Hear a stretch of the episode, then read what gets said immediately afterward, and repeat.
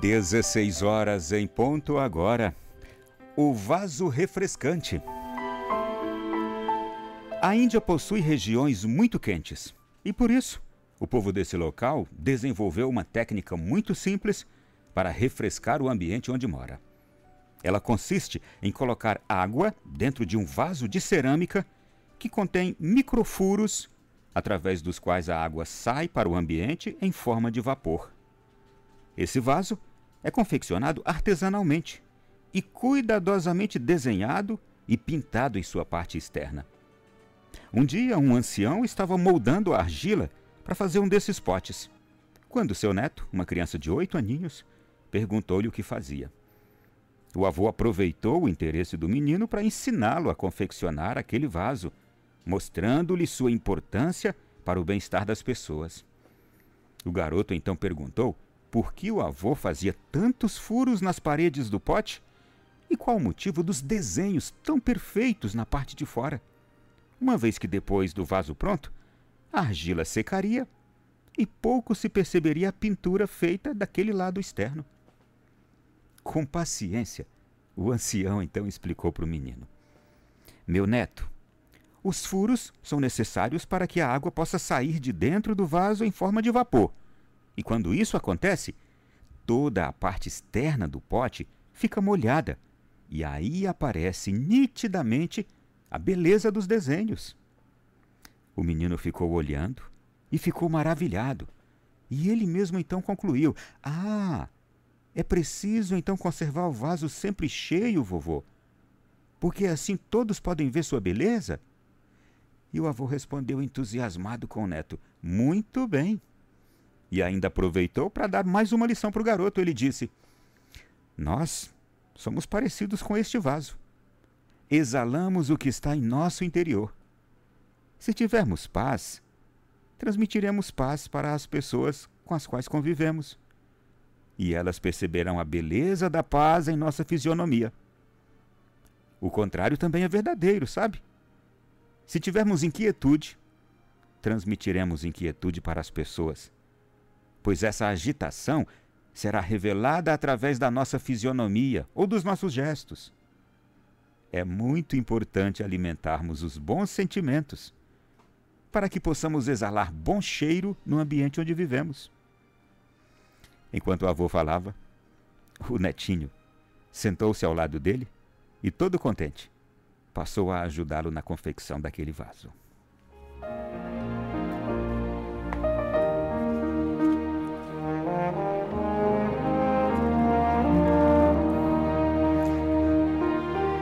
Meu irmão, minha irmã, a natureza e nós humanos somos cheios de aprendizados e ensinamentos. Todas as coisas que nós fazemos têm ali uma lição.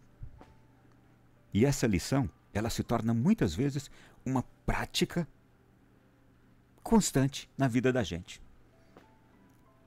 E ali está contido também, talvez, o melhor ensinamento que a gente pode ir adquirindo em conta-gotas para a nossa vida toda. Você sabe aquela frase bíblica que diz: A boca fala do que o coração está cheio? Ela nos confirma a história de hoje, desse vaso refrescante. Aquele vaso cheio de água, saindo nos microfuros, vai se dissolvendo, vai se transformando em quê? Em ar umedecido ar saudável. Tem uma verdade profunda também nessa frase. Com a nossa experiência de convivência com as pessoas. A boca fala do que o coração está cheio. E quando a gente fala coisas edificantes, a gente faz bem às pessoas e a quem quer que escute. Quando a gente fala coisas ruins, a gente também causa estrago. É verdade ou não é? Observe as coisas que a gente, que você tem falado, que a gente tem falado. Quando a gente fala coisas boas, e aliás devemos nos especializar nisso, sabe? Buscarmos falar aquilo que edifica. Para o nosso ambiente familiar, vai fazer um grande bem. Nossos filhos vão crescer sendo pessoas assim, agradáveis, gentis, cordiais, ternas, bondosas. Mas se a gente cresce também, ou melhor, se a gente também se permite dentro de casa falar todo tipo de coisa, feia, negativa, depreciativa, estamos ensinando aquilo também. Tem uma outra frase que ela ratifica essa ideia. Só se dá o que se tem. Ou então aquela frase: ninguém dá o que não tem. Dá para nós fazermos uma boa consulta. Que, que tal aquele exame de consciência? Só se dá o que se tem. O que, que eu tenho dado? Então é isso que eu tenho tido. É isso que está dentro de mim. Sabe, meu irmão, minha irmã? São expressões que transmitem a mesma mensagem deste vaso, desse pote perfurado. E também nos alertam para a importância de nós determos a nossa atenção naquilo que sentimos e que cultivamos em nosso interior.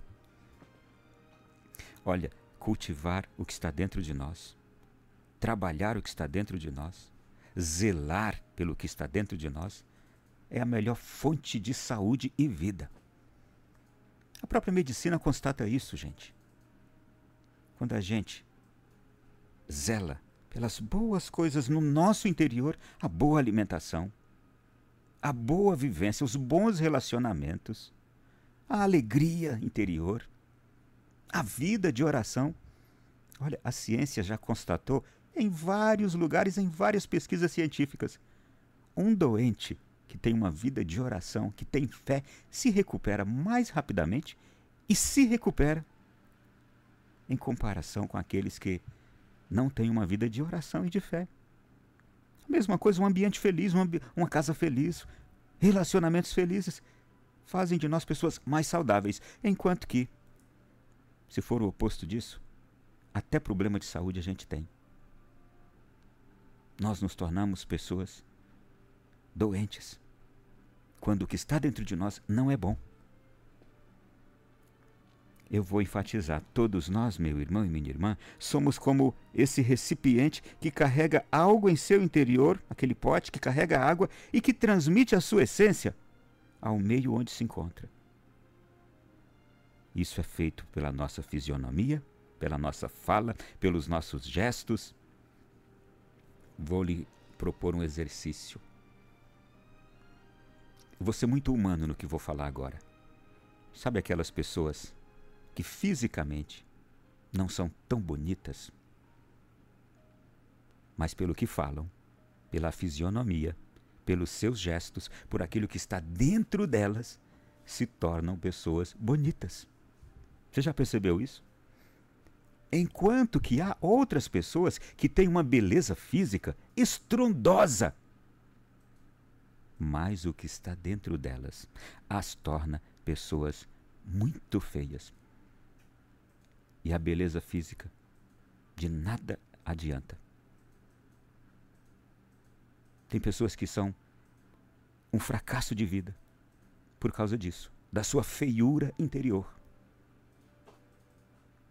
Enquanto que há outras que são pessoas super bem-sucedidas, justamente por aquilo que elas carregam dentro de si. A minha esposa me mostrou nesses últimos dias a história de Santa, uma, um fato na vida de Santa Catarina de Alexandria, em que ela era uma, uma menina, filha de um nobre, era uma menina, portanto, filha de ricos e tal, que ela, na sua época, teve possibilidade de estudo, se tornou uma pessoa muito sábia, ou melhor, muito inteligente, muito culta e era belíssima, Santa Catarina de Alexandria. E aí então, ela estava à procura de um companheiro, de alguém para se casar. Só que ela não se queria se casar com qualquer um que aparecesse. Por quê? Porque ela se julgava muito inteligente e muito bonita. Então ela queria alguém que fosse tão inteligente ou tão bonita, tão bonito quanto ela. E aí tem um episódio em que Nossa Senhora aparece a ela e ela então pede isso a Nossa Senhora, uma pessoa. E Nossa Senhora, você não quer então se casar com o meu filho? E ela acha aquilo interessante. E aí Nossa Senhora apresenta Jesus nessa visão para ela. E aí Jesus disse: Olha, mas eu não quero me casar com você porque você é muito feia. Aquilo, gente, acabou com aquela menina. E ela ficou triste. E foi perguntar para Nossa Senhora por que, que Jesus tinha dito aquilo para ela, que ela era feia, uma menina feia. Quando todo mundo achava ela belíssima, inteligente e tal. E aí ela percebeu que era o orgulho dela, a soberba dela, que a tornava feia. Era aquilo que estava dentro dela que a tornava feia. Essa menina se transformou. E numa outra ocasião, quando Jesus aparece a ela, aí sim ele disse que aceitaria se casar com ela, porque ela agora estava bonita. Depois que ela se tornou uma pessoa humilde. Eu fico até imaginando que hoje há muitas pessoas assim, como esse episódio acontecido na vida de Santa Catarina de Alexandria. Quantas mulheres lindas que nós temos na nossa sociedade, mas que não se casam, que não acham um par, não acham um companheiro. Olhe para o que está dentro de você, é o que está te atrapalhando. O mesmo, a mesma coisa, homens. Olhe para o que dá dentro de você, é o que está te atrapalhando. Um orgulho, uma soberba, achar que só merece você alguém que for tão inteligente ou tão bonito quanto você.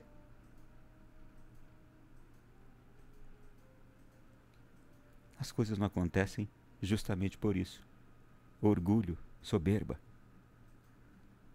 Foi apenas uma pausa que fiz aqui, porque se encaixou perfeitamente no episódio de hoje. É aquilo que está dentro de nós que serve para este mundo ou não. Meu irmão, há pessoas que cultivam dentro de si pensamentos e sentimentos que não são bons nem para elas. Raiva, ciúme, inconformismo, até mesmo alguém que é inconformado porque Deus permitiu que aquela pessoa morresse. Angústia, tristeza profunda, nem quer sair da tristeza que está vivendo. Que já misturou tudo, a raiva, o inconformismo, a angústia. Tudo isso são exemplos de emoções. Eu vou usar um termo mais ameno, desconfortáveis para você. E você termina exalando isso para os outros, através das palavras e das atitudes. E isso deixa você, ou eu, ou nós, quem vive isso, deixa a gente com a cor e a fisionomia desses sentimentos. Como aquele pote, meu irmão, como aquele pote, minha irmã, que exala, através dos pequenos furos, o que está lá dentro dele. Somos nós, todos. Diferen diferentemente de um pote que refresca, que acalma, Pessoas com esses sentimentos ruins provocam agitação, mal-estar no ambiente em que se encontram. Vamos pedir a Deus que nos tornemos um pote agradável. O nosso corpo seja esse pote, um pote agradável para todas as pessoas com as quais convivemos. Vamos evitar, meu irmão, e agora o, o tempo do advento é o tempo propício, porque o Natal nos quer, mas o Natal nos quer prontos para amar Jesus, para receber Jesus dentro de nós. Evitando cultivar dentro de nós pensamentos negativos, alimentando emoções ruins. E vamos nos lembrar de uma coisa muito importante: a paz interior, a alegria, a vontade de sermos bons e outros sentimentos desse tipo é fácil da gente também alimentar. Basta resgatar a essência verdadeira que está dentro de cada um de nós. A nossa essência verdadeira, deixa eu dizer, seja você quem for, seja até você agora que me escuta, um criminoso, uma pessoa de práticas muito ruins no, nos últimos anos de sua vida. Seja você alguém tido como terrível, horrível. Mas a nossa essência verdadeira está aqui Somos pessoas de paz, de alegria. de bons sentimentos? E o tempo do advento é para a gente justamente treinar isso. Vamos treinar isto neste tempo de advento. Deus abençoe você, meu irmão e minha irmã. Pote cheio de furos para exalar o que de bom está dentro de você. Já começou o programa de hoje.